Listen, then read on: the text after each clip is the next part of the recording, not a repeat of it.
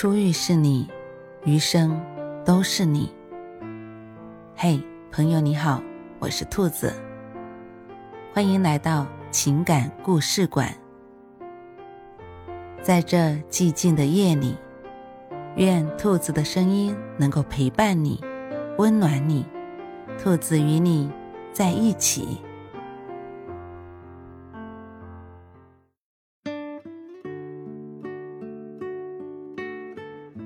迷糊老公，暖暖爱。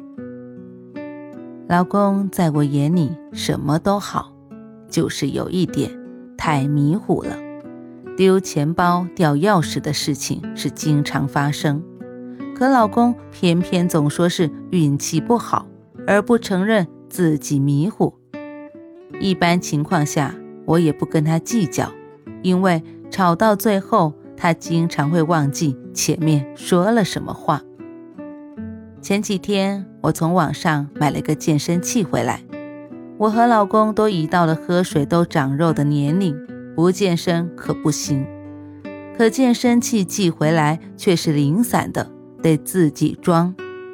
我琢磨着是不是请个人回来装，可老公白了我一眼说：“家里有个大男人，还找别人来装，丢不丢人？”说着，便动起手来。看着老公要甩开膀子大干一场的样子，我不禁有些着急。据婆婆说，老公从小就喜欢拆家里的物件，可没一样能复原的。这健身器，他能不能复原且不说，实在不行还可以找人帮忙。我怕的是他把零件弄丢了。却又忘了丢在什么地方。可毕竟老公是个大男人，我不好说的太过分，只得眼睁睁地看着他在客厅里捣鼓着满地的零件。可我的如意算盘也落空了。老公嫌我碍事，不由分说地把我赶到了书房。提心吊胆的过了几个小时，终于听到老公在客厅里说。总算是装好了，我赶紧跑到客厅一看，一个漂亮的健身器就在我的眼前，真的不能以老眼光看人了。我狠狠地将老公夸了一顿，可刚准备到健身器上体验一下，老公却拦着我，涨红了脸说：“危险。”我好奇地看着老公，这健身器。能有什么危险的？又不是易燃易爆物品。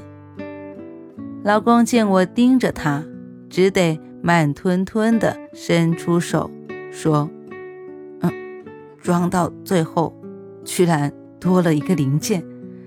我真的不知道这零件是装在哪里的。”我拿起那零件仔细看了起来，老公在一旁使劲地解释。这健身器啊，做的挺好的呀！您看，我手拧这螺丝都拧得通红，都快起血泡了。哪想到会多出一个来？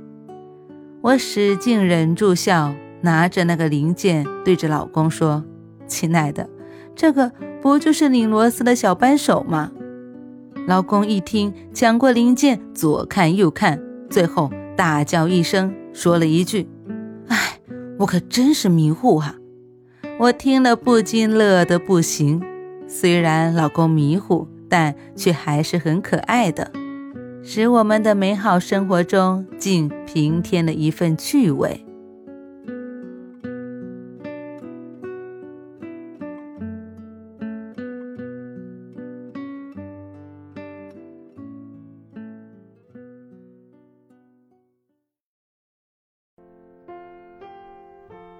晚安。正在听故事的你，如果你喜欢兔子的声音，或者喜欢这个情感故事，别忘了多点赞、多评论、多打赏哦。兔子感谢你的支持和鼓励，祝你晚安，好梦。